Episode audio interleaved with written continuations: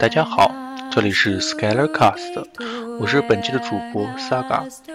本期呢，我们将分享 Skylar 的一篇文章，叫做《不做方法控，给英语学习拖延者的一封信》。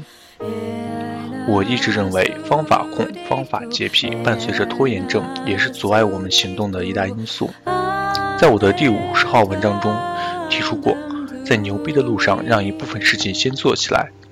前几天，我惊奇地发现，奥巴马同学在零九年说过这句话：“We must not allow the perfect to become the enemy of progress。”然后我还发现，法国的伏尔泰说过：“Let me do, let me do。”边，我估计这个列表还会增加，只是说明可能真的就是这么个理。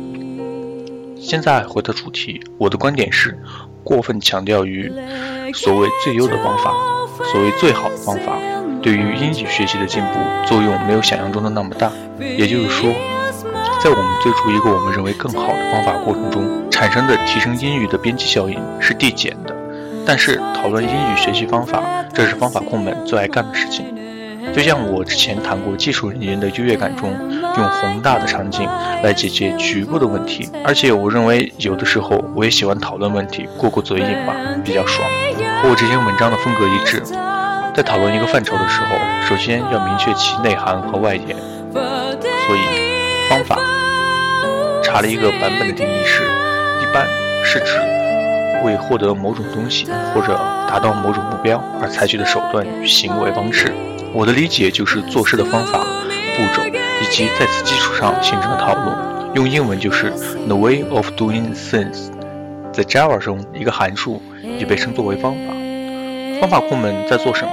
他们在想，在担心，由于自己的方法不够好，会影响到自己英语学习的效果，并且会认为现在学习的方法效果不好，是自己英语烂的主要原因。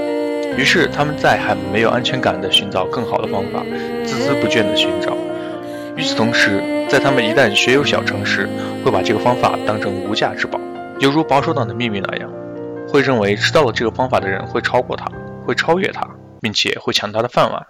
保密这一点倒也无可厚非，不同格局的人有不同格局的玩法。Elon Musk 还开放了所有 Tesla 的电动汽车专利呢。但是我一直认为，方法只是一方面的因素，决定性更大的还是在于人。具体而言，是持之以恒的行动和投入，再加上一个靠谱的方法，才能取得突破。一个看上去很高大上的华丽方法，配上三天打鱼两天晒网，不如就用一个笨方法，加上一个长期不懈的行动。同时，方法的好坏也是相对而言，这有时候甚至会变成一个价值观的问题。比如，我如果强调所谓听的重要性，那么那些说学派的佣金们可能跳出来表示不同意。我要如果说不追求英语思维，即使先用中文想清楚。英语思维学派的人可能大声呼吁，并且说你在扯淡。但是我觉得这样吵架打架没有任何意思。首先，世界是多元的，本来就要求同存异。另外，方法只要你能够想到并且执行，就能发挥其效应。我入门的英语老师是一位快退休的女教师，她的最爱就是让我们默写课文，以至于我现在还能记得人教版初一英语第一册第一单元的单词顺序。但是我也觉得挺有效果的。因为我们在持续的做这件事情，为什么我一直强调方法不是那么重要？一是为了缓解英语学习方法控拖延者的焦虑情绪。你要相信自己，先拿一个现有的方法上路，不管你认为有多么烂的方法，或者多么的不靠谱，这是很重要的。这也就是我一直说的，先上路，先行动，上路以后再说。所以很多人问我用什么材料，我就说用你手边的、简单的、能够接受的，并且有兴趣的材料。这些都是为了降低开始的门槛，能让自己轻松的开始。二是方法应该以动态的观点来看，在你长期不懈的行动中，方法肯定会是不断调整的，而且一般会越调整越适合你的进步。我到初二时就不再大规模默写了，改背课文了。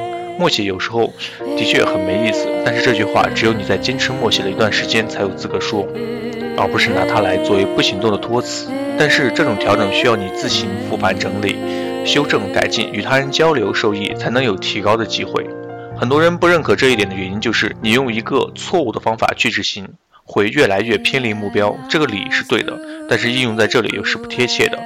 首先，学习英语的方法，我不认为存在正确错误之分，用合适和不合适、高效或者不高效形容更加贴切。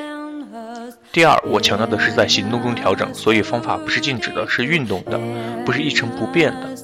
长期的演进后，方法会在行动中不断升级、不断摸索，最终发展成为自己的武器。方法说白了，如果你分解下来，也就是一些要素的排列和组合，某些组合在某段时间内适合你，于是这个阶段你就是较优解。但是你必须先带着一些组合上路，然后在行动中不断的迭代更新。这在计算理论中是个 NP 杠 hard 的问题。我在这篇文章中强调的是启发式解法。到这里，我的观点也说明白了，就是方法的追求适可而止，但是对于自己的行动力的要求永无止境。OK，谢谢大家的收听，这里就是本期推送的文章《不做方法控，给英语学习拖延者的一封信》。作为撒告我来讲的话，我觉得更多的是不要去纠结，先去做。然后你会发现，很多人所谓的成功学、所谓的方法，都是一些，他们都是一些很片面的东西，没有站在一个非常高的格局或者说非常高的一个角度去看，总会告诉你这一步我用的这个会很棒，那一步我用的这个也很棒，你要听我的哦。其实每个人是有个体差异的，有可能他用的方法好，但这个不一定适用于你。如果你用这个方法后感觉不行，会感觉到哎，别人能做好，我为什么做不好？有一些失败感、被打击，或者说很颓废。其实我觉得完全没有必要这样去想。我觉得更多的应该去找一个适合于自己的方法，不断的修正，不断的调整，然后一点一点点前进，这样才是正确做事和正确成长的一个方法。好的，在节目的最后，我们感谢成长会的 Skylar 写下这篇文章，并且呢，也感谢我们成长会的 Leon 小姐，是她教会我文章开头的法语读音，非常感谢，谢谢大家的收听，再见。